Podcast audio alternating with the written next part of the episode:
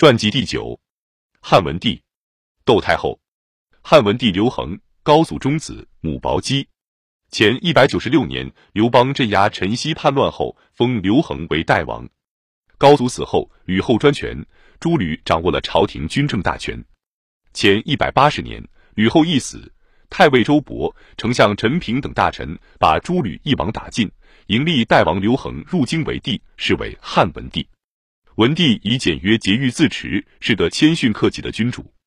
他好黄老之学，在位二十三年，对稳定汉初封建统治秩序、恢复和发展经济起了重要作用。文帝与其子景帝的两代统治，历来被视为封建社会盛世，史称文景之治。汉文帝十分重视农业生产，即位后多次下诏劝克农桑，并按户口比例设置三老、孝悌。栗田等地方吏员经常给予他们赏赐，以鼓励农民发展生产。他注意减轻人民负担，常颁布减省租赋诏令。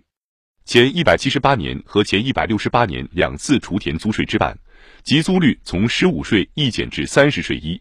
前一百六十七年又下令禁免民田租税。自后三十税一岁成为汉代田税定制，同时每年的算赋。已由过去每年每人一百二十钱减至四十钱，徭役则减至每三年服役一次。此外，文帝还下诏持山泽之禁，向人民开放土地和山林资源，任民垦耕，并除盗铸钱令，开放金融，实行金融自由政策。结果，富商大贾周流天下，交易之物无不流通，商品迅速发展。农工商业的发展使文帝时期蓄积财增，户口渐多，国家的粮仓钱库溢满。海内殷富，天下家己人足，社会经济繁荣。文帝对秦代的科刑峻法，在高祖、吕后改革的基础上，又做了重大改革。秦代法律规定，罪人的父母、兄弟、姊妹、妻子和子女都要连坐，重者处死，轻者没入官府为奴，称为收奴相作律。文帝即位初，于前一百七十九年颁禁除收奴相作律令，前一百六十七年又将秦。役、月左右指这几种肉刑，分别改为吃三百、五百。刑法还规定，判为立臣妾以及比立臣妾更重的罪人，都没有刑期，终身服劳役。文帝诏令重新制定法律，根据犯罪情节轻重规定服役期限，罪人服役期满可免为庶人。文帝还在一定程度上尊重官吏的断狱，如对廷尉张世之的几次断狱，虽曾有不同意见。但最后还是认为廷尉当事也，接受了张世之的决断。晁错为内史时，他承鄂王秦之政，对法令进行更定。论义务，在宽厚。于是，在文帝时期，晋往疏阔，是以刑罚大省。每年天下断重罪者仅四百，人民所受压迫比秦代显著减轻。文帝对周边少数民族采取安抚友好的政策，不轻易动兵，尽力维持相安的关系。吕后时，由于对南越采取了不和好的政策，致使南越王赵佗一度自立为南越武帝，亦属闽越、西欧，又称黄屋所道，与汉王朝分庭抗礼。文帝即位后，为赵佗修葺祖坟，尊崇赵氏昆帝，并再度派陆贾出使南越，赐书赵佗修好和善。于是赵佗去帝称号，归附汉王朝。文帝初年，匈奴在边地骚扰加剧。前一百七十七年，文帝前三年五月，匈奴右贤王进犯河南地，至上郡杀掠利民，抢掠牲畜。丞相灌婴奉命率八万轻骑将匈奴驱逐出塞，初步取得胜利。此后，匈奴虽屡犯边地，文帝只是诏令边郡严加守备，并亲自出巡视察边境军营，对治军严斥的细柳营大加称赞，对防备松懈的坝上及门军营提出批评。他还采纳晁错牧民喜塞下的建议，把一些奴婢、罪人和平民迁徙到边塞屯戍，将他们以十五编制组织起来，平时进行训练，有事则可应敌。这种做法既起到了御胡的目的，也起了开发边境的作用，为汉代屯田之先河。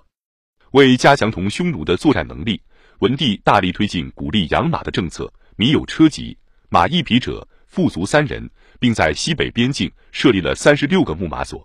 用官奴婢三万人从事牧养、繁殖战马，这些措施对防备匈奴大规模入侵起到了一定的作用，也为后来武帝开展对匈奴的大规模反击战提供了物质保证。在生活方面，文帝崇尚省俭克奢，他在位二十三年，史称其宫室越右车骑服御无所增益。他曾计划造一露台，令工匠计算需用百金，觉得花费太大，对臣下说：“百金，中人十家之产也。”遂作罢。他所宠幸的慎夫人衣不曳地，为丈吴文秀以示敦朴。文帝为自己预修的陵墓，也要求从简，制霸陵，接瓦器，不得以金银铜锡为饰。尤为难能可贵的是，他在临终前针对当时盛行的厚葬风气，要求薄葬省凡。他对此反映了朴素的唯物观点，认为盖天下万物之萌生，弥不有死，死者天地之理，物之自然，悉可甚哀。对厚葬，他认为当今之事，贤家生而饿死，厚葬以破产，重服以伤生，无甚不取。他下令天下利民，令到出临三日，皆是服。无禁取富嫁女慈寺饮酒食肉，无发明哭临宫殿中，并要求布告天下，是明之正义。由于汉初刘邦大封诸侯王，诸侯王国地盘过大，至文帝时已形成尾大不掉之势，成为稳定政局的严重问题。及北王刘兴居首起叛心，他趁文帝至前线督战之际，在后方举行叛乱。文帝闻讯赶回长安下诏宣布，叛军凡投降者皆赦之，复官爵。结果叛军迅速瓦解。接着，淮南王刘长自以为与文帝最亲，交简，硕不奉法，无视封建法制，也起而叛汉。后淮南王死于流放途中。针对诸侯王势力的膨胀，贾谊上治安策向文帝痛陈天下形势，提出削弱诸侯王的重建诸侯而少其力的政策。文帝采纳了贾谊的建议。把齐国分为六，把淮南分为三，稍微压抑了诸侯王的叛心。但文帝对诸侯王的严重情况未引起足够的重视，仍认为宗室亲亲，不忍对诸侯王开刀。刘长死后，他又封其长子刘安为淮南王，对汉廷有愿望，而多年称疾不朝，早入法医的吴王刘濞也自起几丈，允许他可以不来朝请。这些措施的结果是他死后不久就爆发了吴楚七国之乱，同时他的一些随心所欲的口谕也影响了社会经济生活。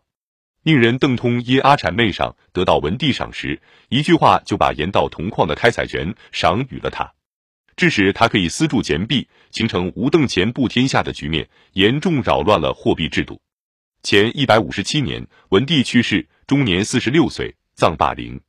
窦太后，名伊。清河郡（今河北清河人），出身于良家子女。吕后时被入选进宫，吕后挑选一些宫女出宫赏赐给诸侯王，每个王五名。窦姬也在选中之列。窦姬因家在清河，离赵国近，希望能到赵国去。他向主持派遣宫女的宦官请求，一定要把他的名字放到去赵国的花名册里。这个宦官在分派宫女时，却把这件事忘了。把他的名字误放到去代国的花名册里了，就这样，他去了代国。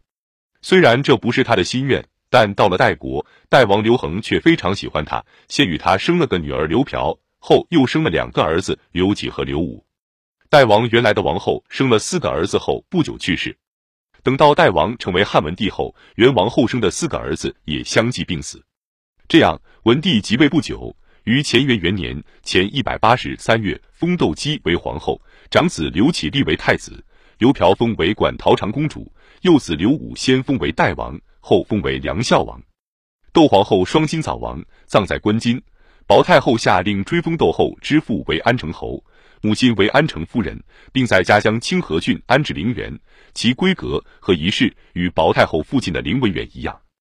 窦后有兄弟二人，兄长为窦长君。弟为窦广国，广国字少君，在四五岁时因家境贫困，被人掳掠贩卖到外地，渺无音讯。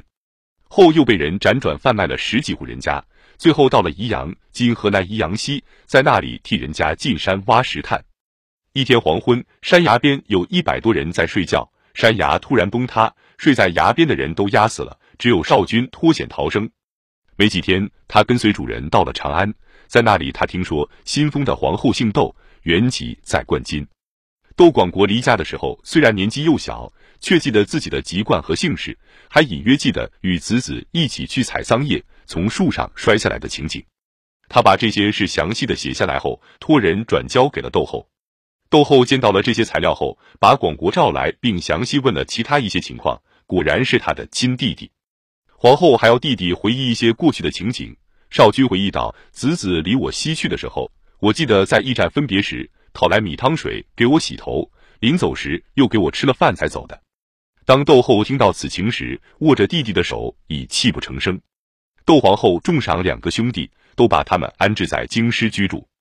后来又为他俩请了有德行的长者与他们住在一起，对他们进行教育。由于这样，窦长君、窦少君兄弟俩后来成为谦让有礼的君子。不敢因为地位显贵而盛气凌人。窦皇后生病，后来双目失明。文帝去世后，景帝刘启即位，窦后成了皇太后。窦太后溺爱幼子刘武，赏赐不可胜数，恨不得让他登上皇位。景帝对这个同胞手足也感情至深，不仅同年进出，而且想传位于他。初元三年前一百五十四，当时还未立太子，在一次家宴上，景帝曾从容对刘武说：“我千秋万岁后。”把皇位传给你，刘武口上辞谢，内心却很欢喜。窦太后听了也极高兴。皇太后又提出想以武为嗣，征求大臣意见，大臣们都反对。刘武继位之事也就作罢。窦氏一族有三人封侯，兄窦长君早死，其子窦彭祖封为南皮侯，其弟窦少君封为张武侯，其侄窦婴任命为大将军，封为魏齐侯。窦太后信奉黄老之学。景帝和窦姓宗族不得不读老子，并推尊其学说，因此他在世时故诸博士据官代问，未有近者《史记》《儒林传》。景帝时，他曾到博士园顾生问他老子是怎样的一部书，原顾生不识时务，猝然答道：“这不过是不平常人家读的书，没什么道理。”窦太后大怒道：“难道一定要司空成旦书吗？”话中讥讽儒教苛刻，比诸司空御官成旦刑法。原顾生一听，想转身就走，不料被太后喝住，要他到猪圈里去与猪搏斗。景帝见袁固生为一文弱书生，恐不敌猪，就投进一把匕首，才让袁固生把猪刺死。因此，景帝在位十六年，始终未用儒生。武帝即位后，太皇太后闻他好儒，大为不然，常出面干预朝政。武帝也不便为吴祖母，所有朝廷政事都随时向他请示。当时御史大夫赵绾和郎中令王臧迎鲁齐儒申公来朝，并建议仿古制，设明堂辟雍，改立一服，行巡授封禅等礼仪，还建议今后政事可不必事事请命东宫。太皇太后听罢，怒不可遏，命武帝下令急去赵绾、王臧官职。至他去世前，武帝不再敢重用儒生，可见他在政治上的影响。前一百三十五年，太皇太后去世，与文帝合葬霸陵。